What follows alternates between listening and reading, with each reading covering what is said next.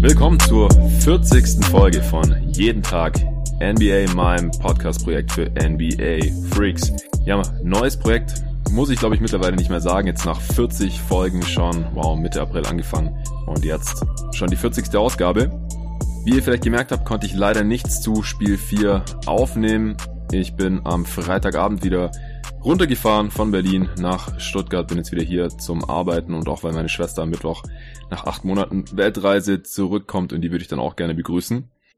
Das macht es natürlich nicht ganz einfach, hier dann wieder täglich aufzunehmen. Ich hatte am Freitag die Fahrt noch so getimt, dass ich um 3.05 Uhr angekommen bin hier nach gut sechs Stunden Autofahrt und habe dann direkt den Laptop aufgeklappt und das Game auch noch geschaut. Allerdings bin ich dann so müde geworden, dass ich wirklich nur wach geblieben bin, weil das Game so geil war, aber an ja, eine brauchbare Aufnahme war danach dann leider nicht mehr zu denken, hatte auch absichtlich in weise Voraussicht nichts mit einem Gast ausgemacht, weil ich einfach nicht wusste, wie das dann so laufen würde. Am Samstag bin ich dann leider auch nicht zu einer Aufnahme gekommen, habe dann aber gedacht, alles cool, Sonntag habe ich den ganzen Tag Zeit, habe dann am Samstag ja den zweiten Teil des Draft Talks mit Tobi Berger zu unseren Big Man rausgehauen noch, wo wir Zion Williamson im Detail besprochen haben. Falls ihr den noch nicht ausgecheckt habt, Folge 39, dann tut das. Ja, am Sonntag hat sich dann leider so gestaltet, dass ich da auch nicht aufnehmen konnte. Da ging es mir einfach nicht so gut.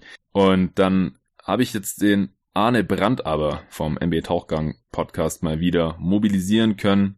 Wir haben jetzt natürlich wieder viel zu lang aufgenommen, anderthalb Stunden, deswegen wird es auch ein Zweiteiler. Zum einen haben wir uns ein paar Fragen gestellt, beziehungsweise auch Fragen auf Twitter eingeholt gehabt. Große Fragen, die aufkamen jetzt in den Playoffs zu den Contendern, die schon ausgeschieden sind, die es nicht in die Finals geschafft haben.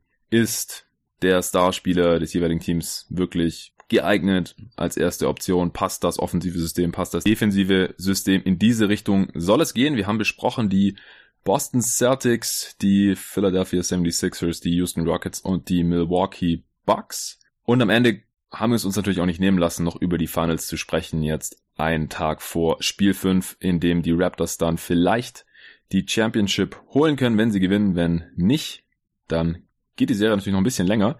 Aber da ist es jetzt natürlich wichtig, dass dieser letzte Teil der Finals Talk heute noch erscheint und deswegen habe ich den Pod jetzt mal grob in der Mitte geteilt. Deswegen hört ihr jetzt zuerst den zweiten Teil, in dem wir über die Milwaukee Bucks und über die Probleme von Janis als erste Option im Halbfeld sprechen und auch das Für und Wider des defensiven, ziemlich extremen Systems der Milwaukee Bucks in den Playoffs und wie das aus unserer Sicht funktioniert hat oder auch nicht funktioniert hat, was man da eventuell anders machen könnte oder sollte. Damit fangen wir jetzt gleich an und am Ende, wie gesagt, noch unsere Gedanken zu den Finals nach Spiel 4 vor Spiel 5. Kurz noch zu den Rezensionen. Freunde, was ist passiert, seit ich gesagt habe, es läuft ganz gut und dass ich in der Offseason höchstwahrscheinlich weitermache und die 100 immer noch realistisch sind, wenn ich vier Rezensionen pro Tag bekomme, was jetzt nicht völlig unrealistisch war, habe ich keine einzige Rezension mehr bekommen.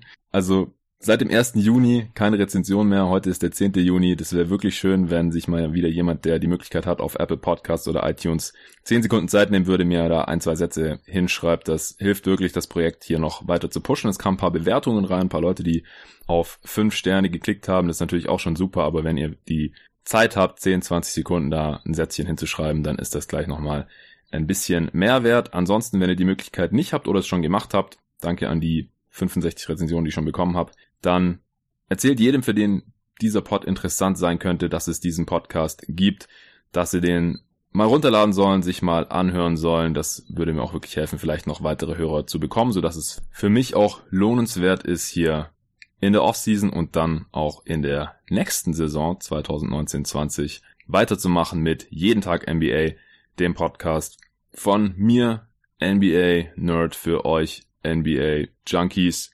Ein Podcast, der so gut wie jeden Tag rauskommen soll. Ungefähr die Frequenz, wie ihr das bisher kennt.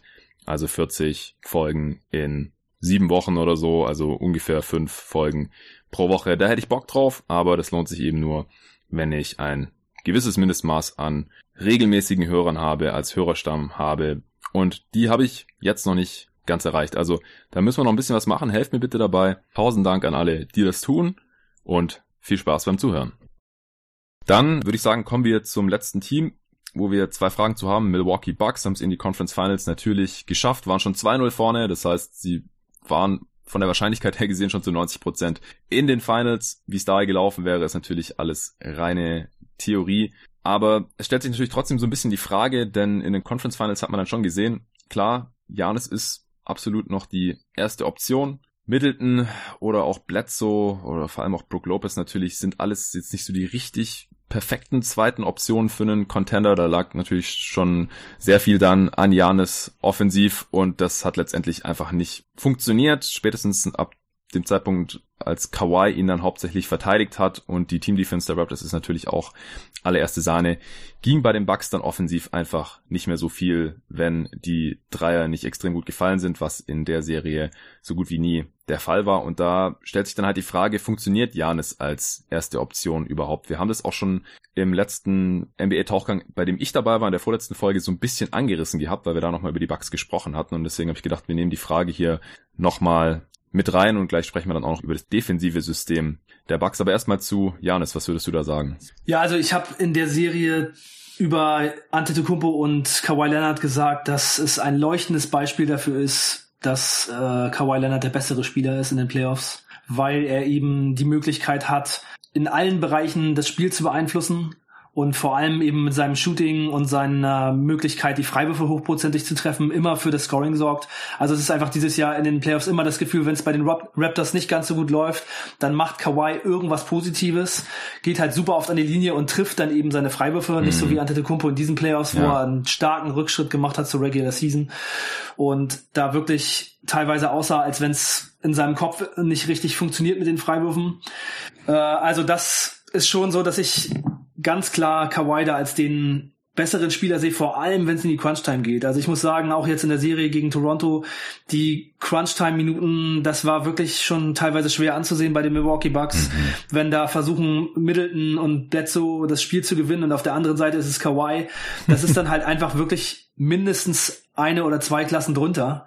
Und das war eben dann auch teilweise in diesen engen Spielen der Unterschied. Die waren ja immer so mit fünf, sechs Punkten entschieden, da die letzten beiden. Und da hat dann Eric Bledsoe in den letzten zwei Minuten Dreier genommen, der in der Serie sowas von schlecht getroffen hat, 25 Prozent Dreierquote. Der nimmt dann da den Wurf und auf der anderen Seite läuft's eben dann über Kawhi. In der Serie hat Bledsoe sogar nur 17 Prozent von Downtown getroffen. 5 von 29. Oh ja, ich habe hier gerade Basketball Reference auf von, ist es Oh nee, es ist die Serie gegen äh, die Celtics. Ja, war auch nicht so geil. ja. Aber gegen ja. gegen äh, gegen die Raptors war Bledsoe halt echt unter aller Kanone. Keine 30 Prozent aus dem Feld geschossen, 10 Punkte pro Spiel, 88er Offensiv. Rating. Aber ich meine, da nochmal zum Vergleich, ja, Bledsoe hatte 88 und Irving hatte halt 90 Offensivrating. Ja, also ähnlich effizient. Natürlich hat Bledsoe insgesamt eine kleinere Offensivlast als Irving bei den Celtics, aber die waren offensiv schon irgendwie vergleichbar, was die Effizienz angeht. Das nur am Rande. Ja, also das ist für mich auf jeden Fall ein Faktor, wo ich sagen würde, Antetokounmpo braucht jemand anderen, einen Elite-Creator neben sich. Und ich glaube nicht, dass es die Spieler sein können unbedingt, die wir jetzt in dieser Serie gesehen haben. Also okay. ich habe auch noch mal gedacht, in dieser Saison kam ja häufiger so der Vergleich auf, dass der letzte Spieler, der so dominant war in der Zone, war Shaq vor Antetokounmpo. Hm. Und Shaq hatte halt Kobe und dann hatte er später Wade. Also mhm. Elite, Shot Creator, Crunch Time Spieler und das war für Shaq sehr, sehr wichtig. Wenn er die nicht gehabt hätte, wäre seine Karriere vielleicht auch ein bisschen anders gelaufen. Also es ist natürlich fraglich, ob die Milwaukee Bucks irgendwann in der Lage sein werden, so jemanden zu holen. Aber ich glaube schon, dass es für Antetokounmpo sehr schwer sein wird, ein richtiger Crunch-Time-Spieler und damit die klare erste Option zu jedem Zeitpunkt des Spiels zu sein. Ähm, sein Wurf ist ein bisschen besser geworden, aber ich sehe es so eigentlich nicht. Und von daher ist das für mich eine der großen Schwächen. Und generell auch, also er wurde in diesen Playoffs schon sehr, sehr stark verteidigt und auch dann eben gestoppt. Denn sein True Shooting war in der Regular Season 64,4, das war der siebte Rang in der Liga. Und jetzt in der Serie gegen Milwaukee war es 51,8. Das wäre in der Regular Season der Platz 175 gewesen, mm. Malik Monk. äh, also da kann man mal sehen, das gleiche True Shooting wie Malik Monk okay. äh, hatte er da und auch über die gesamten Playoffs gesehen waren es 57% True Shooting. Das wäre in der Regular Season Platz 82 gewesen. In den Playoffs aber tatsächlich Platz 29. Aber Antetokounmpo konnte sich einfach nicht so durchsetzen, nicht diese Dominanz äh, durchsetzen, vor allem in der Serie gegen die Raptors. Und da würde ich doch schon sagen, wenn äh, da irgendwie ein besserer Creator an seiner Seite stehen würde, dann könnte das schon anders aussehen. Also das war, ja, wie, wie du gesagt hast, auch teilweise eng. Ja. Das war, glaube ich, schon einer der großen Faktoren. Okay, das finde ich jetzt aber interessant. Also du sagst quasi, er braucht ein Co-Star, ganz grundsätzlich irgendwas Richtung äh, Kobe Wade für Shaq im Prinzip oder davor hat er auch noch Hardaway gehabt, klar, das hat damals noch nicht zum Titel gereicht, aber er hatte schon immer halt so ein Spielertyp, so ein Playmaking Guard, der auch selber viel scoren konnte. Und den hat Janis jetzt gerade natürlich nicht. Also auf dem Niveau ist Middleton wirklich nicht. Er war jetzt mal All-Star, aber da kommt einfach vom Volumen her viel zu wenig. Er hat einfach viel zu viele Spiele, wo er nicht wirklich was macht. Also er hat jetzt keine 14 Punkte pro Spiel gemacht gehabt gegen die Raptors. Auch ziemlich ineffizient, weil er einfach total unkonstant war. Er hatte Spiele, wo gar nichts ging. Dann hat er wieder Spiele gehabt, wo er fast alles getroffen hat, aber nicht so viele Würfe genommen hat und so. Äh, dann hat er Spiele gehabt, wo er extrem gutes Passing gezeigt. Dann hat er wieder fast gar nichts kreiert. Und ansonsten kam da einfach nicht wirklich was. Das Problem ist nur, dass die Bucks jetzt nicht wirklich die Option haben, in der Offseason da so viel zu ändern. Die müssen eigentlich gucken oder hoffen, dass sie ihr Team so zusammenhalten können, um ja. nicht direkt ja. schlechter zu werden. Und sie haben nicht den Cap Space, um auf einen anderen Free Agent zu gehen. Und Trade-Masse haben sie jetzt auch nicht wirklich da. Ich glaube, dass Janis vielleicht schon noch sich insofern verbessern können wird, dass er im Halbfeld einfach schwerer zu stoppen ist. Also Baustelle Nummer eins ist natürlich der Wurf und er hat es anscheinend ja auch erkannt und will jetzt im Sommer ganz hart arbeiten. Er hat gemeint, die Raptors haben ihm seine Limitationen aufgezeigt und er ist da auch dankbar dafür und nimmt jetzt das quasi an als konstruktive Kritik, als konstruktives Feedback und will im Sommer sehr hart daran arbeiten. Und ich glaube, wenn er ein verlässlicherer Freiwurfschütze werden kann und wenn der Wurf konstanter fällt und er dann da auch mehr respektiert werden muss, dann öffnen sich für ihn halt gleich ganz neue Räume. Dann glaube ich auch, dass er noch besser eingesetzt werden kann. Also es ist auch wieder ein bisschen Coaching gegen die Celtics im ersten Spiel sah es ja fast schon ähnlich aus wie dann über weite Strecken gegen die Raptors, aber das hatten wir damals auch kritisiert, dass kaum mal ein Screen für ihn gestellt wird, dass er selber kaum als Screener agiert, sondern dass einfach irgendwie das relativ kopflos da in der Zone aussieht. Und wie gesagt, wenn dann bei den Bucks die Würfe nicht fallen, dann ist das Spacing halt auch nicht wirklich da. Also ich glaube, dass Janis schon noch mit 24 genug Luft nach oben hat, um halt auch selber besser zu werden und zu einer besseren Option im Halbfeld zu werden. Ich glaube, dass ihm letztendlich das Wurftalent ein Stück weit abgeht. Spielverständnis und Passing kann natürlich auch noch besser werden. Playmaking für andere, das ist auch relativ unkonstant und die Pässe sind teilweise dann ziemlich wild, wenn er, wenn die Defense da Druck auf ihn ausübt. Aber ich sehe es schon auch ein bisschen wie du, dass der Supporting Cast, dass dann noch ein anderer Spieler auf jeden Fall da sein muss. Ich meine, das ist aber auch normal. Das gilt halt eigentlich für alle Contender. Ja, niemand gewinnt alleine. Ja, auch LeBron hatte Kyrie Irving und Janis hat jetzt halt gerade kein Creator auf dem Niveau. Und ohne ja. geht's halt allgemein nicht. Das ist keine Kritik an Janis. Ähm, aber ich würde trotzdem die Frage, kann Janis als erste Option in Playoffs funktionieren, stand heute noch bejahen, einfach weil ich noch den Raum für Verbesserungen sehe und einfach glaube, dass er sich noch insofern verbessern kann, dass man diese Frage bejahen kann. Ja, also ich sehe es auch nicht als ausgeschlossen an, aber ich muss sagen, dass er jetzt zu diesem Zeitpunkt in seiner Karriere in den Playoffs so struggelt bei den Freiwürfen. Das finde ich schon sehr problematisch. Und ja, also ich, ich glaube, wenn, wenn es gegen so eine Truppe wie die Raptors geht, dann sehe ich einfach nicht, dass er irgendwie derjenige sein kann, der in den letzten drei Minuten tatsächlich den Ball in die Hand nimmt und kreiert. Es wird dann schon, glaube ich, eher so laufen müssen, dass dass das jemand anderes macht. Ich kann es mir nicht mehr so richtig vorstellen, dass das noch kommt. Ja, aber gegen die Raptors, ich meine, das war ja jetzt auch, sie sind ja jetzt auch nicht total untergegangen. Das, sie waren schon stark favorisiert. Ich habe eigentlich nicht mehr dran geglaubt, dass die Raptors das noch drehen können. Ich hatte vor der Serie auf die Raptors getippt, aber die sahen einfach in den ersten Spielen da so schlecht aus. Die Bucks hätten auch in die Finals kommen können. Sie hätten es ja, sie hätten es auf jeden Fall schaffen können. Ich meine, sie waren in Spiel 3 in Double Overtime ja und haben das Ding ganz knapp verloren. Ja. Die gehen 3-0 in Führung, wenn sie das gewinnen. Genau. Natürlich waren sie nah dran. Und wir sprechen ja auch gleich noch über die Defense. Also die Milwaukee Bucks hätten auch einige Dinge anders machen können. Also eine Sache, die ich auch da nochmal sagen muss, so ähnlich wie bei den Rockets. Die Milwaukee Bucks hatten halt in der Regular Season einen super Gameplan, der total gut funktioniert hat, für die Budenholz, für den Budenholzer total gelobt wurde. Und das, das war richtig gut Also sie haben ja äh, ganz stark den Ring verteidigt, haben fast nichts zugelassen und haben dann immer so ein bisschen diese Wette aufgemacht. Wir lassen die schlechten Schützen schießen. Äh, unsere Schützen ähm, scoren halt mindestens genauso viel von der Dreierlinie wie die anderen mhm. und dann gewinnen wir das Ding am Ende. Nur gegen die Raptors ist das eben nicht aufgegangen, was einerseits daran liegt, dass die Raptors ähm, gar nicht so ein Team sind, dass man vielleicht so stark zum Korb oft verteidigen muss, wie die Milwaukee Bucks das gemacht haben. Mhm und dass man bei den Raptors in, vor allem in der Serie eigentlich niemanden mehr stehen lassen konnte, zu, vor allem zum späten Zeitpunkt.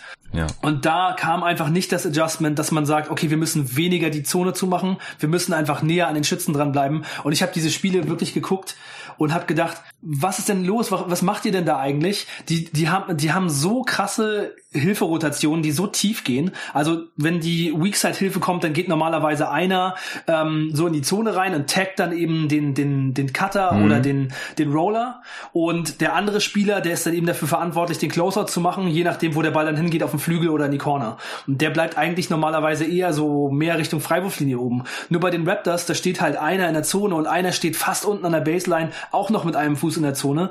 Und der Weg zu den Schützen war bei den Bugs, eben auch so das bei den Bugs, ja. genau. Bei, oh ja, äh, Entschuldigung, bei den bei den Bugs äh, stehen die stehen halt beide Helfer so super tief man kann mit dieser Defense natürlich in der Zone fast alles verhindern, da geht dann fast gar nichts mehr. Nur wenn dann eben Danny Green in der Ecke steht und oben steht Fred Van Vliet und beide haben, wenn sie den Ball kriegen, einen komplett offenen Wurf, dann kann man das eben nicht machen. Und da war für mich viel zu wenig Adjustment. Da hätte man einfach äh, seinen Stil verlassen müssen und anders verteidigen. Und das ist aber auch andererseits ein Pluspunkt, den ich sehe, denn ich denke mal, wenn sich die Coaches das hinterher angucken, dann müssen sie einfach sagen, wir hätten schon anders spielen können. Es wäre möglich gewesen, da den Raptors das Leben noch auf eine andere Art und Weise ein bisschen schwerer zu machen. Und ich glaube schon, dass es mit diesem Kader auch möglich ist, das anders zu spielen. Nur diese extreme Defense, also wie sie es da gespielt haben gegen die Raptors, ging einfach nicht. Und das hat dann eben auch dazu geführt, dass zum Beispiel Fred Van Vliet völlig durchgedreht ist und dann äh, seinen Groove gefunden hat und alle seine Dreier getroffen hat. Ne? ja, er hat wirklich fast alle seine Dreier getroffen. Das ist äh, noch nicht mal eine Übertreibung. Also über die Serie dann am Ende 57 Prozent, aber am Anfang hat er ja nichts getroffen. Ich glaube, er hat dann zwischenzeitlich über 70 Prozent seiner Dreier getroffen, die er dann genommen hat, über diesen Stretch, in, in dem er extrem heiß war. Ja, ich glaube, wir können aber, also die Serie war halt so knapp, dass man fast schon sagen kann, wenn Van Vliet ein paar Dreier weniger trifft, dann gewinnen die Bucks halt. Trotz dieses Systems. Ja, oder wenn die Milwaukee Bucks, wenn Vliet einfach diese Dreier mal wegnehmen würden. Ja, das wäre. Genau, dazu komme ich jetzt. Und zwar ja. war das ja dann auch ein heißer Diskussionspunkt auf Twitter. Äh, liegt es am System, dass sie Van Vliet schießen lassen? Ist Van Vliet ein Shooter, den äh, dieses Bucks-System normalerweise würfen lässt oder nicht?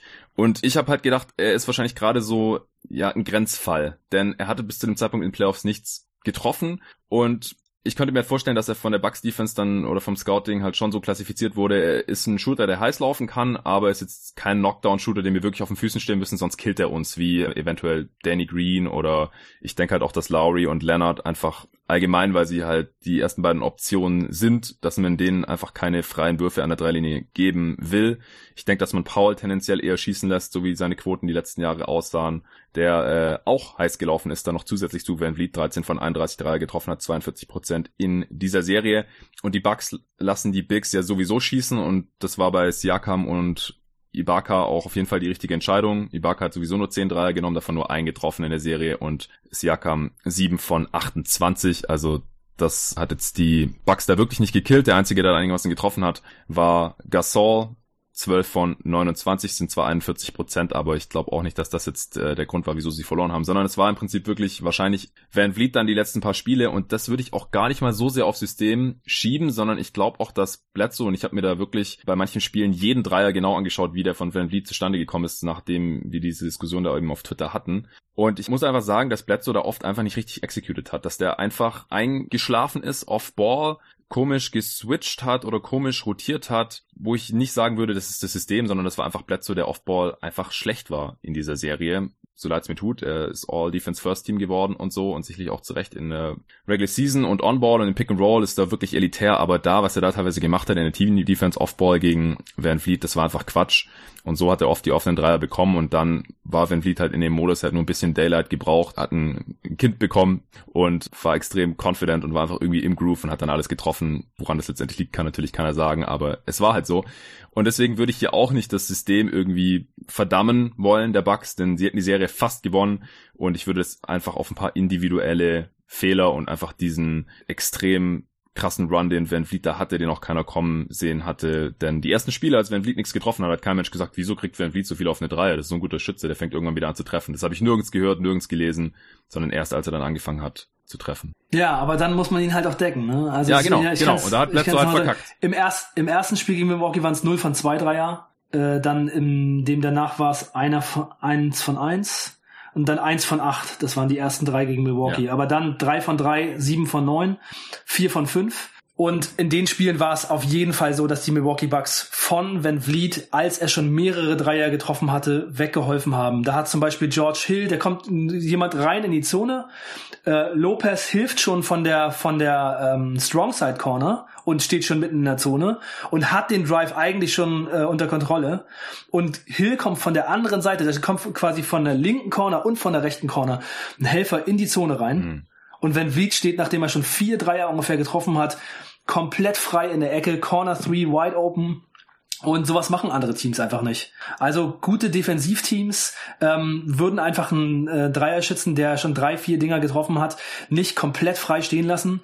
Dann muss man das einfach irgendwie anders lösen oder dann fängt man sich vielleicht auch einfach mal äh, in so einer Phase einen Layup, der dann eben nur von jemandem contested wird. Aber also ich fand es schon, also ich finde es lag am System. Ich finde es war viel zu viel Hilfe Richtung Korb und äh, zu einfach und dann auch einfach in den Spielen danach nicht so wirklich die Adjustments. Und was du gesagt hast zu Bledsoe, da gehe ich voll mit. Also ich finde es auch schon krass, dass jemand wie Bledsoe dann tatsächlich äh, First Team oder Defense wird, weil ich fand ihn schon in den letzten Jahren immer jemanden, der Offball sehr, sehr schlecht ist. Und er hat auch sicher sehr davon profitiert, dass Antetokounmpo und Lopez so gut in der Defense in der Mitte stehen und mhm. da alles dicht machen und haben ihm da sehr, sehr den Rücken freigehalten. Also ich glaube, dass äh, Bledsoe schon noch ein Spieler ist. Wenn der bei einer miesen Defense, bei einem miesen Defense-Team ohne Rim Protection spielt, dann sieht das nicht mehr so gut aus. Ja, du, das habe ich genug gesehen in Phoenix. Brauchst mir nicht erzählen. Ja, ja, genau. Von daher, das wurde dann jetzt schon auf dem höchsten Level sehr gezeigt. Und auch diese Extension von Bledsoe sieht doch jetzt nach diesen Playoffs äh, ziemlich mies aus. Ja. Weil auch da würde ich sagen, Bledsoe ist eigentlich ein Point Guard, der nicht zu Antetokounmpo passt. Also wenn sie da jemand anderes hätten holen können, der da besser reinpasst, also ich habe mich jetzt noch gar nicht damit beschäftigt, aber jetzt einfach mal nur vom Spieler, Spielertyp her, sagen wir mal jemanden wie Mike Conley, ähm, so einfach ein Guard, der sehr gut schießen kann, den man nicht stehen lassen kann, äh, der da so ein bisschen abgezockter ist, das würde eigentlich viel besser passen und ja, also diese Extension, na klar, er ist First Team All Defense geworden, aber das finde ich halt auch ein bisschen überzogen und äh, jetzt in den Playoffs hat er zum wiederholten Male gezeigt, dass er es eigentlich nicht bringt ja. Also diese Extension sieht jetzt nicht so besonders gut aus. Ja, das stimmt, aber auch hier halt. Also wenn sie ihn ziehen lassen, können sie ihn halt nicht ersetzen. Es sei denn, sie lassen alle Free Agents ziehen und signen dann nur ein und dann nur noch Minimumspieler was unterm Strich dann wahrscheinlich kein besseres Team ist, wenn der eine Spieler, den man holt, halt nicht gerade Kevin Durant ist, der auch, auch noch ein bisschen auf Geld verzichtet oder so. Also ich habe jetzt die Capspace-Zahlen gerade nicht im Kopf, aber die Optionen der Bucks waren da jetzt nicht so rosig. Also in Milwaukee ist es auch kein toller Markt, wo jeder hin will. Das sind nicht die New York Knicks oder Brooklyn Nets oder LA Clippers oder sowas, die in irgendeiner Metropole zocken, wo die Stars halt Bock haben zu leben. Deswegen fand ich den Deal für Bledsoe zu dem Zeitpunkt okay. Es ist nicht perfekt, es ist nicht der perfekte Fit mit Janis, das sehe ich ganz genauso. Noch kurz zu den Bucks, wo du gesagt hast, ein gutes Defense-Team macht das so und so. Die Bucks hatten ja die beste Defense in der Regular Season oder die zweitbeste, je nachdem, wo man schaut. Bei Clean the Glass ist, glaube ich, nur die zweitbeste, weil da halt die Garbage Time rausgerechnet wird. Und auch die beste Defense der Playoffs nach wie vor. Und das kommt halt nicht von ungefähr. Also ich glaube halt auch, wenn man zwei, drei Adjustments macht gegen einen Van Vliet, der heiß läuft, das ist halt auch so ein Ding, ja. Also wenn jetzt wirklich die Idee war, wir helfen von Van Vliet weg und machen die Zone da extrem dicht, dann ist halt die Frage, hält man den Gameplan fest, wenn er ein paar Dreier getroffen hat, nachdem er davor halt ewig nichts getroffen hat? Also jetzt nicht nur in den ersten Spielen gegen die Bucks, sondern ja auch schon gegen die Sixers war er völlig raus. Oder machen wir dann das Adjustment und stellen ihn zu, weil er jetzt halt ein paar Dreier getroffen hat. Das ist dann halt die Frage, ab wann geht man von Regression aus? Also wenn ein Spieler ewig nichts getroffen hat, der eigentlich ein guter Werfer ist, wann fallen da dann die Würfel wieder, dass er halt im Schnitt dann wieder auf seine 35% oder 38% oder 40% kommt? Und andersrum auch, also wenn ein Spieler extrem gut trifft, stellen wir den dann einen Defender auf die Füße, damit er halt nicht mehr trifft, oder geht man davon aus, dass der dann halt irgendwann wieder aufhört zu treffen, weil er eigentlich kein 60% Dreischütze ist oder sowas. Das sind halt so Fragen, die sich die Bugs stellen müssen. Ich würde auch dazu tendieren, dass wenn ein Spieler, was weiß ich, ist halt die Frage, wo ist die Grenze, drei Dreier getroffen hat in dem Spiel oder so spätestens, dass sich dann halt anfangen, den zuzustellen. Und das haben die Bucks halt nicht gemacht. Aber ich denke, dass man halt mit so ein paar kleinen Adjustments, dass das defensive System dann auf jeden Fall funktioniert, weil sie haben eine elitäre Defense gehabt, einfach faktisch. Die Teams haben nicht viel gegen sie gescored, das kann man nicht wegdiskutieren. Und wenn da halt zwei, drei Dinge ein bisschen anders laufen, dann sind sie halt auch in Finals. Ja, ja, ich denke es ja auch. Mit dem Kader kann man auf jeden Fall auch, auch gewinnen. Man hätte das einfach nur ein bisschen anders machen müssen, dann wäre die Defense auch besser gewesen. Ja. Das ist ja auch das, was ich ihnen vorwerfe. Ne? Also sie haben in dieser Serie halt 14,2 Dreier von den Raptors eingeschenkt bekommen, aber bei 32 Versuchen. Und in der Regular Season hatten sie 13,5 eingeschenkt bekommen bei 38 Versuchen. Ja. Also die Raptors haben in der Serie halt 44 Prozent Dreier getroffen. Und das liegt eben meiner Meinung nach schon daran, dass, ähm, dass die zu offen waren. Ja, genau. Also sie hätten einfach ein bisschen smarter agieren müssen. Jetzt nicht nur nach Schema X die Zone zu stellen, sondern halt gucken, wer wirft da jetzt, wer ist heiß gelaufen. Ja, das, das sehe ich auch so. Ja. Okay, dann hätten wir diese Fragen alle diskutiert. Ich hatte mir noch aufgeschrieben, als ich mal bei einem Broadcast gehört habe, ich versuche das eigentlich oft zu vermeiden. Erstens, weil da viel Blödsinn geredet wird und zweitens, weil es mich ein bisschen ablenkt. Aber da habe ich halt mal wieder gehört, wie Van Gundy gesagt hat von ABC bei, ich glaube es war bei einem Finals Game oder beim Conference Finals Game, weiß ich gerade nicht mehr, wie lange das her ist, hat er gesagt, ja, die Analytics are different in the playoffs und deswegen äh, muss man halt auch mehr Midrange-Jumper nehmen oder irgend sowas. Dann habe ich gedacht, hm, sind die Analytics denn wirklich so verschieden in den Playoffs und habe mir das einfach mal angeschaut und habe gedacht, das muss man hier jetzt auch nochmal erwähnt haben. Die Teams nehmen und treffen wirklich quasi identisch die Würfe im Vergleich zur Regular Season. Also es werden aus allen Distanzen wirklich fast bis auf ein, zwei Prozent genau gleich viele Würfe oder gleich wenige Würfe genommen und auch gleich viel oder wenig getroffen, was ziemlich beeindruckend ist, wenn man halt überlegt, wie groß die Sample Size von 1250 Spielen bei der Regular Season ist und wie vergleichsweise klein die Sample Size von diesen paar Playoff-Runden hier ist. Also die Analytics sind eben nicht anders. Es ist eben nicht so, dass die Dreier in den Playoffs auf einmal schlechter fallen oder die Midrange-Stumper besser fallen oder irgend sowas, was er da halt impliziert hatte. Und deswegen würde ich halt auch sagen, dass kein Team jetzt hier extrem sein System umstellen muss. Und das hat, ist jetzt auch so ein bisschen durchgeklungen mit dem System der Rockets und mit dem System der Bucks. Ich hatte es jetzt auch schon ein, zwei Mal im Pod hier erwähnt. Natürlich heißt es nicht, dass man in manchen Situationen nicht mal einen Midrange-Stumper nehmen kann und den ich auch treffen kann und das dann vielleicht auch der Game-Winner ist, wenn er reinfällt. Das heißt es natürlich nicht, nicht jeder Midrange-Jumper ist schlecht oder sowas. Und wenn man Midrange-Jumper nimmt und den trifft, dann sind das halt zwei Punkte. Ist es natürlich besser, als wenn man einen extrem bedrängten Dreier nimmt und der da nicht reinfällt, weil zwei Punkte sind mehr als null. Das ist natürlich auch klar. Hast du da noch irgendwelche Gedanken zu? Ja, also ich würde sagen, in den Playoffs, da spielt man ein Team halt mehrfach hintereinander. Da spielt man eben eine Serie und nicht ein Regular-Season-Spiel. Von daher würde ich sagen, worauf es in den Playoffs ankommt, ist, dass man die Möglichkeit hat, sich auf den Gegner einzustellen, dass man die Möglichkeit hat, Spiele äh, zu verändern im Gegensatz zu dem, was in den Spielen vorher passiert ist, indem man einfach äh, dem Gegner irgendwas wegnimmt oder etwas, das der Gegner einem gibt, äh, eben ausnutzt ja. äh, oder eben sich auf den Gegner so einstellt, dass man eben die Oberhand gewinnt. Und das ist eben etwas, das man in den Playoffs, glaube ich, auf jeden Fall machen muss, denn wenn man immer nur ein Spiel spielen würde, dann, dann, dann würden viele Sachen einfach funktionieren, die der Gegner aber dann hinterher eben wegnimmt. Und deswegen sehe ich auch die Raptors als in dieser Saison so ein so gutes Beispiel, weil sie eben ganz, ganz viele verschiedene Möglichkeiten haben und eben auch Lineups verändern, defensive Abläufe verändern, einfach äh, sich wirklich auf den Gegner sehr, sehr gut einstellen. Und das ist eben das, was man machen muss. Und wenn es eben so ist, dass man, äh, dass der beste Spieler den Dreier nicht bekommt, weil die immer jemand da ist. Aber der Midrange-Jumper ist komplett offen, dann kann man den auch mal nehmen. Also Kawhi Leonard hat zum Beispiel in der Regular Season 19% aus 10 bis 16 Feet Entfernung äh, seiner Würfe genommen mhm. und jetzt in den Playoffs nur 12. Also auch wenn man das Gefühl hat, Kawhi Leonard dominiert da so aus dem Midrange, es war von Serie zu Serie dann auch unterschiedlich. Ja. Also er hat zum Beispiel gegen die Philadelphia 76ers die Midrange-Jumper bekommen und hat sie dann eben auch genommen und gegen die Bucks äh, war das eben schwieriger und dann ähm, hat er sie eben nicht mehr genommen. Jetzt gegen die Warriors auch, glaube ich, weniger. Also man muss einfach machen, was funktioniert. Und wenn man eben eine Phase hat, in der der Ball nicht in den Korb reingeht, dann muss man den Ball irgendwie in den Korb bekommen. Also man muss einfach die Offense dann irgendwie wieder ans Laufen kriegen. Deswegen auch wenn die Rockets dann so eine Phase haben, wo 27 Dreier hintereinander daneben gehen. Also ich meine, sie haben natürlich nicht 27 Angriffe hintereinander einen Dreier genommen, nee. aber man muss einfach irgendwie die Offense wieder ins Laufen kriegen. Und das ist ja auch etwas, was äh, dann eben erfordert, dass man Würfe nimmt, die dann funktionieren. Und wenn man jemanden hat, der den Midrange Jumper trifft, dann ist das auch ein guter Wurf. Also es geht darum, dass man am Ende das Spiel gewinnt. Wie man das macht, ist einem dann eben selber überlassen. Genau.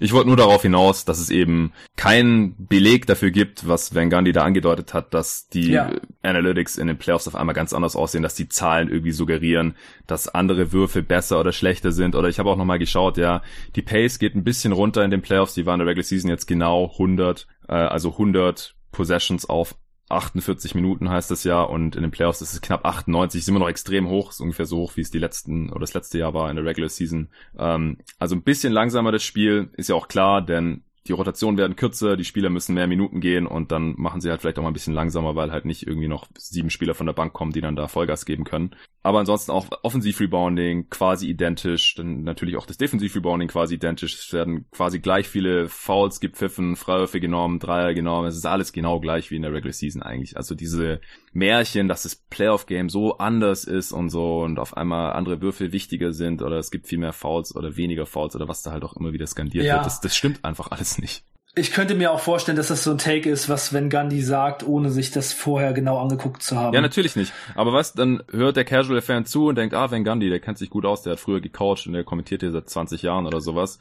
Muss ja stimmen, was der sagt. Und die reden einfach so viel Quatsch. Auch Chris Webber hat ja neulich auch so ein Blödsinn erzählt, das habe ich hier im Podcast dann auch erwähnt. Das, äh, die, die haben irgendwie alle so ein bisschen so eine Agenda gegen Analytics, weil es irgendwie fancy ist und weil man halt sich als Experte profilieren will, der ja mit seinen eigenen Augen so viel mehr sieht als jeder andere, der sich vielleicht auch mal eine Zahl anguckt, ist halt Bullshit, ja. Also wir beide, wir gucken alle Spiele, gucken die Spiele teilweise nochmal und dann gucken wir uns trotzdem noch die Zahlen an und dann hast du einfach ein gutes Bild, eine gute Bewertungsgrundlage und dann finde ich es einfach affig, wenn irgendwelche Leute so tun, als müsste man die Zahlen sich nicht angucken, weil die halt irgendwie lügen oder sowas. Und wenn es reicht, wenn man halt irgendwie sich die Spiele so ein bisschen anschaut das ist halt einfach nicht, nicht der Fall. Man, man muss sich alles angucken und dann kann man sich eine Meinung bilden. Ich finde es einfach so ein bisschen blindes Gehate immer gegen die Analytics oder gegen die Nerds oder wie man es auch immer nennen will. Und dann wird da immer noch suggeriert, Leute, die sich Zahlen angucken, die gucken sich keine Spiele an oder die können selber nicht spielen, haben nie einen Ball im Kopf versenkt, was auch nicht stimmt. Also, da würde ich einfach sagen, Vorsicht Leute, wenn ihr diesen Leuten zuhört und wenn ihr irgendwas gegen Analytics hört, dann hinterfragt es nochmal und guckt euch am besten selber nochmal die Zahlen an. Ja, da hatte gerade jemand bei Twitter die Frage gestellt, ähm, ich kann leider gerade den Namen nicht sagen, ich glaube Tim Hannemann oder so. Welche Zahl, welche analytische Zahl bildet die Leistung eines Spielers am besten ab? Und ah, dann ja. gab es dazu so eine Debatte, ich habe mich dazu nicht geäußert, aber ich habe mir schon meine Gedanken gemacht. Und ich würde sagen, wenn man wissen will, wie gut ein Spieler ist, dann sollte man am besten jeden Tag von da, wo die Sonne aufgeht, bis die Sonne untergeht, die ganze Zeit Basketball gucken, sich alle verfügbaren Zahlen angucken ähm, und sich alles reinziehen, was mit der Liga zu tun hat. Und dann kann man äh, ein sehr gutes Bild darüber bekommen, wer ein guter Spieler ist, wer nicht so ein guter Spieler ist und wie das alles abläuft. Also wenn man sich eine Sache anguckt, das, das ist so, als würde man durch ein Schlüsselloch gucken und, und versuchen zu sehen, was in dem Raum drin ist. Ja. Man muss einfach versuchen, so breit wie möglich alle Informationen aufzunehmen und Spiele selber gucken und zu gucken, was der Spieler tatsächlich auf dem Feld macht, ist immer die Grundlage von allem. Also ohne Spiele gesehen zu haben, ohne zu, gesehen zu haben, was passiert, kann man einfach nichts darüber sagen. Von daher muss man das einfach alles kombinieren. Genau. Ja, also ich habe die Frage auch gesehen gehabt auf Twitter. Ich habe die Diskussion dann aber irgendwie verpasst, habe das nicht mehr gesehen. Ich habe nur gesehen, dass Phil darauf geantwortet hatte, keine. Und das habe ich, glaube ich, auch geliked. Also es einfach stimmt. Es gibt keine ein Zahlenmetrik, die die Leistung eines Spielers irgendwie perfekt einordnet. Also es sind alles ja Werkzeuge, die man nutzen kann, die man als Argumente anführen kann, aber nicht als Totschlagargumente oder irgend sowas. Äh, ich würde die Diskussion dann gerne abschließen mit einem Zitat von Dennis Spielmann, Chefredakteur von GoToGuys, der gesagt hat, wer nur Statistiken nutzt, also es ist jetzt äh, sinngemäß, wer nur Statistiken nutzt, hat keine Ahnung, wer keine Statistiken nutzt, hat auch keine Ahnung. Word. Nice. Ähm, jetzt ist es schon nach 11 Uhr. Wir hatten ursprünglich ausgemacht maximal bis 11. Ich weiß nicht, ob du jetzt noch Zeit hast, irgendwie über die Finals zu labern oder ob deine Familie nach dir ruft. Ja, wahrscheinlich rufen sie schon. Ich höre sie aber noch nicht. Von daher können wir ja vielleicht einfach nochmal ähm, fünf Minuten äh, für, über die Finals hinterher schieben. Ja, ähm, ich würde zuerst dann gerne kurz auf den letzten NBA-Tauchgang verweisen von deinem Bruder Nils und dir. Den habe ich mir auch reingezogen gestern und auf Twitter darauf verwiesen, nachdem mir klar geworden war, dass ich am Sonntag irgendwie nichts auf die Reihe kriege. Ich war am Samstagabend auf dem 30. Geburtstag von einem alten Freund von mir und habe gedacht, ich habe den ganzen Sonntag dann Zeit und auch wenn ich da ein bisschen was trinke auf dieser Feier, dann werde ich da schon wieder fit sein. Aber ich bin mittlerweile einfach offensichtlich so alt, dass das nicht der Fall war. Ich war total matschig unterwegs und habe mich zwar den ganzen Tag irgendwie mit NBA beschäftigt, ein bisschen Draft, ein bisschen Offseason, ein bisschen Finals und so, aber ich habe mich nicht imstande gefühlt, irgendwas produktives strukturiertes aufzunehmen, irgendwas, was ich euch denn hier anbieten kann. Und deswegen habe ich dann einfach auf euren Pod verwiesen. Der war sehr, sehr gut zu den Finals. Stand Pfingstwochenende vor Spiel 5, ja, die Raptors sind 3-1 vorne und es ist extrem unwahrscheinlich, dass die Warriors nochmal zurückkommen. Jetzt habe ich vorhin gelesen, dass Durant eventuell zurückkommen könnte für Spiel 5. Ich glaube, du hast es in deinem Podcast schon gesagt, aber was müsste aus deiner Sicht passieren, dass die Warriors das hier nochmal eine spannende Serie machen? Also ja, Kevin Durant müsste zurückkommen, müsste auf Top-Niveau spielen und dann könnte das auf jeden Fall passieren. Aber ich hatte ja schon gesagt, dass ich nicht glaube, dass die Warriors wirklich so diese, diese, diese krassen Runs so oft gegen die Raptors machen können. Einmal gab es den in Spiel 2, aber ansonsten wurden sie da sehr in Schach gehalten. Ja. Und ehrlich gesagt ist mein Gefühl auch, ist einfach unrealistisch, dass ein Spieler, egal wie gut er ist, egal wie sein Name ist, in den Finals wieder einsteigt und seine allerbeste Leistung bringt. Nach einem Monat Pause. Es ist einfach unrealistisch. Also das, das muss man sich aber mal vorstellen. Der hat jetzt, äh, das ist das, das wäre dann das zweite Training, wo er wahrscheinlich auch nicht irgendwie 100 Prozent gibt.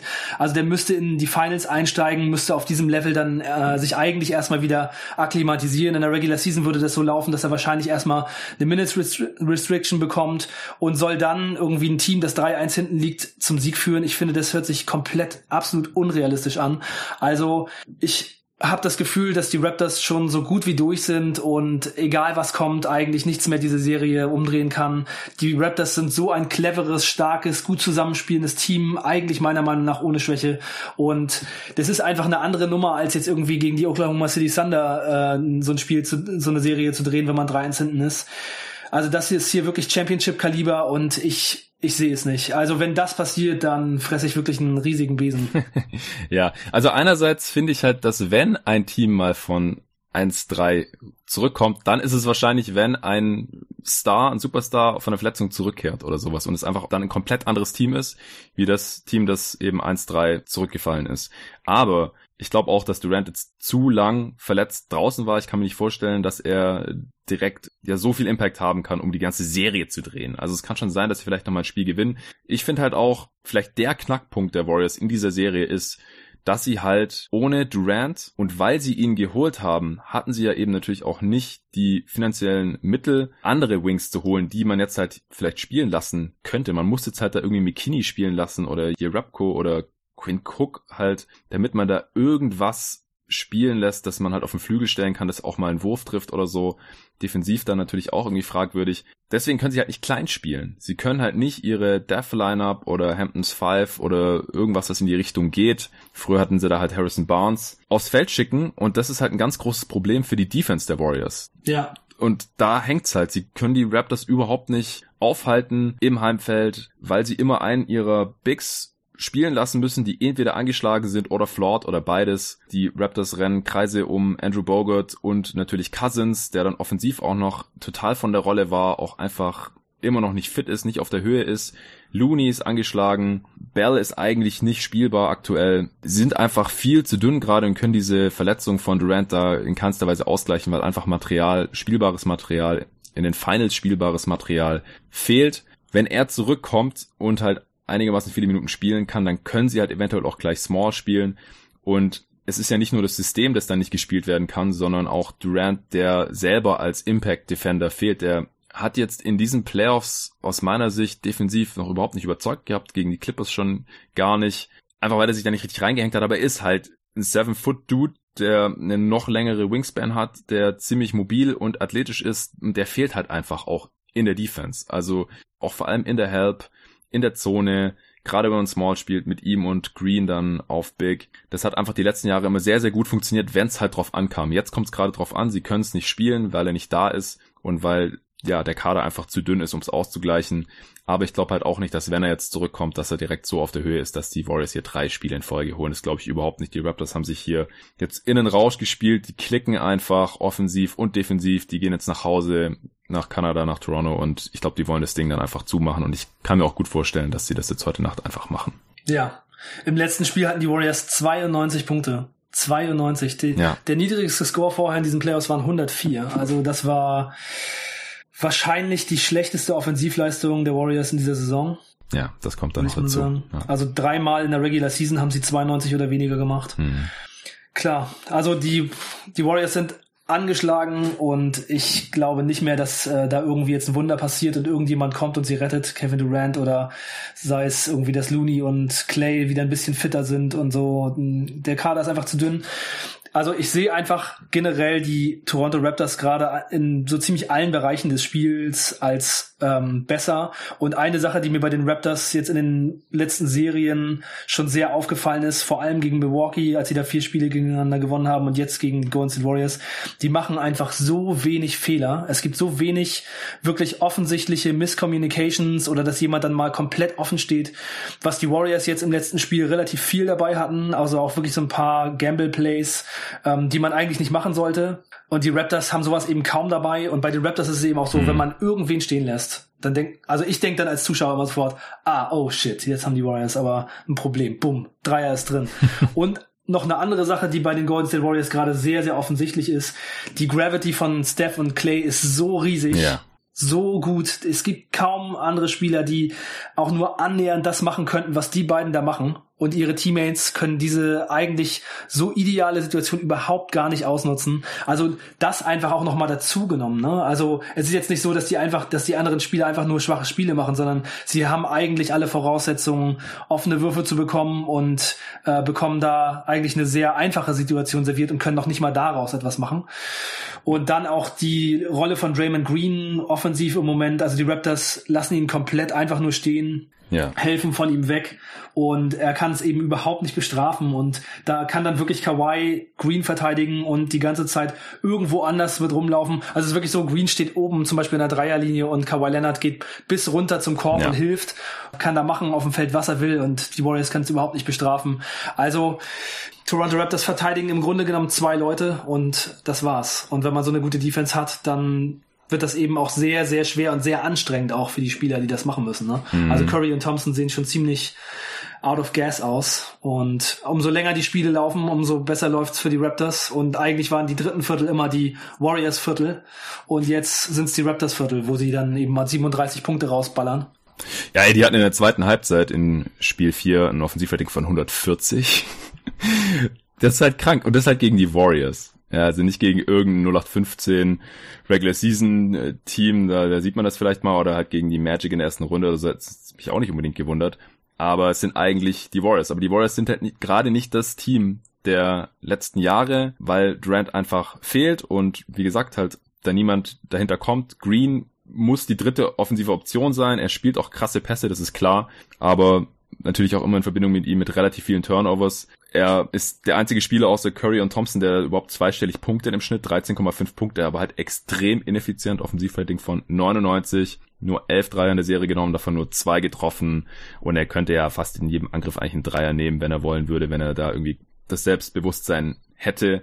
Das schwankt bei ihm natürlich auch extrem und aktuell ist natürlich einfach nicht da. Ich erinnere mich an Game 7 2016, da hat er, glaube ich, sechs von sieben Dreier reingenagelt zum Beispiel, da war er extrem on und wahrscheinlich der beste Warrior, auch wenn sie es dann ähm, natürlich trotzdem verloren haben, das Game. Also er da offensiv einfach nicht da. Thompson hat das eine Spiel gefehlt, das andere Spiel war jetzt wieder da, war auch extrem gut, hat auch nicht gereicht. Curry hat diese 47 rausgehauen, war im nächsten Spiel dann aber spürbar einfach nicht ganz fit, müde. Der Wurf war ein bisschen off, äh, war unterm Strich natürlich trotzdem noch gut, aber halt ja nicht annähernd so wie im, im vorigen Spiel. Und ja, beide Spiele. Ja, das hatte verloren. ich auch schon zu dir gesagt. Hattest ne? du gesagt am Donnerstag, als du bei mir warst, hatten wir drüber gesprochen, äh, haben wir uns drüber unterhalten, ob Curry das nochmal wiederholen kann. Äh, habe ich gesagt, er wurde ja eigentlich oft nicht optimal verteidigt. Das hat man jetzt auch weniger gesehen, dass er halt aus dem Pick and Roll kommt und direkt halt einen freien Dreier hat, weil Ibaka halt zu weit unten steht. Das haben die Raptors halt auch direkt korrigiert. Aber ja, er war halt auch einfach ja müde. Ja, es waren nur zwei Nächte dazwischen und das hattest du glaube ich schon gesagt, dass du nicht glaubst, dass er das nochmal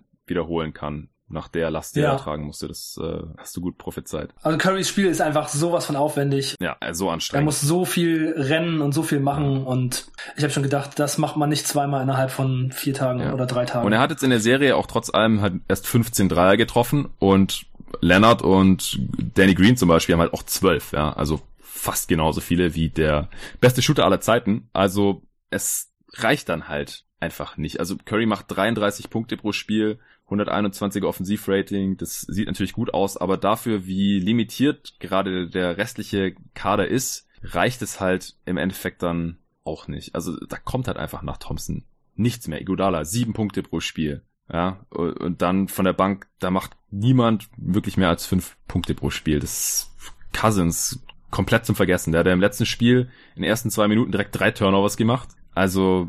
Ja, die Raptors haben sieben Spieler, die mehr Punkte im Schnitt machen als der drittbeste Scorer der Warriors. Genau, da haben wir es dann halt eigentlich schon. Also es ist gerade ziemlich einseitig geworden und ich glaube, wir können es dann noch abschließen und dann bist du entlassen hier. Und ja. mich würde es extrem wundern, wenn die Warriors das hier nochmal spannend machen würden und ich würde jetzt auch Stand heute davon ausgehen und ich gucke, dass ich das dann auch heute hier noch raushaue. Ich denke, wir machen zwei Teile draus, aber dass dieser Teil auf jeden Fall heute noch erscheint, wenn die Raptors hier heute Nacht es nicht zumachen können in der Scotiabank Arena. Ja, ja Leute, ich freue mich, wenn ihr beim NBA Tauchgang reinhört. Ja. Ich habe auch die, äh, seit äh, Dezember gesagt, dass die Raptors die Warriors in den Finals schlagen werden. äh, wir haben im, äh, im März, am 4. März noch einen Podcast aufgenommen, wer ist besser, die Bucks oder die Raptors? Mhm. Und da äh, erzähle ich im März schon ungefähr genau das, was wir jetzt heute besprochen haben, warum die Raptors äh, Champion werden. Also wer Interesse hat, so eine kleine äh, Zeitreise zu, zu machen, der sollte sich das vielleicht nochmal anhören. Ja, Arne Stradamus, oder wie hat Nils sich da neulich genannt? Ich hatte noch nie in meinem Leben einen Spitznamen, aber dieser äh, Podcast-Saison kommen irgendwie immer mehr dazu. ja, Nils ist da, ist da ziemlich kreativ, das ist auf jeden Fall witzig. Nee, also für mich waren die Raptors auch schon vor einem Jahr nach dem Kawhi-Trade, ich hatte es damals auch im äh, Podcast mit Otto Wild gesagt, also der Herausforderer Nummer eins für die Warriors. Ich habe auch vor der Saison schon auf die 17er Quote auf Championship der Raptors gesetzt und jetzt äh, vor Beginn der Serie nochmal auf die 3,4er Quote der Raptors gegen die Warriors auch nochmal ein bisschen was gesetzt. Du hast gesagt, ich soll mein ganzes Geld draufsetzen. Das habe ich nicht gemacht, weil dafür ist es mir dann doch irgendwie ein bisschen zu riskant auf Sportwetten. Also Leute, äh, natürlich nur verantwortungsvoll hier Sportwetten machen, mache ich auch so. Nehmt euch ein Beispiel dran, aber... Wenn man dir zuhört, könnte man mal denken, du hast ein kleines Gambling-Problem. Ja, habe ich aber nicht, weil ich meistens gewinne. ja, genau. das ist nur ein Problem, wenn man meistens verliert. Ja, das stimmt, das stimmt. Okay, in diesem Sinne, Freunde, vielen Dank fürs Zuhören hier. Ich äh, hoffe, wir konnten euch den Pfingstmontag ein bisschen versüßen und ich denke, ähm, wie gesagt, ein weiterer Teil kommt dann wahrscheinlich Mittwoch. Vielen Dank dir, Arne, dass du deine Zeit hier heute geopfert hast, um hier dabei zu sein. Jederzeit gerne, Jonathan. Vielen Dank. Ja, danke an alle fürs Zuhören und bis zum nächsten Mal.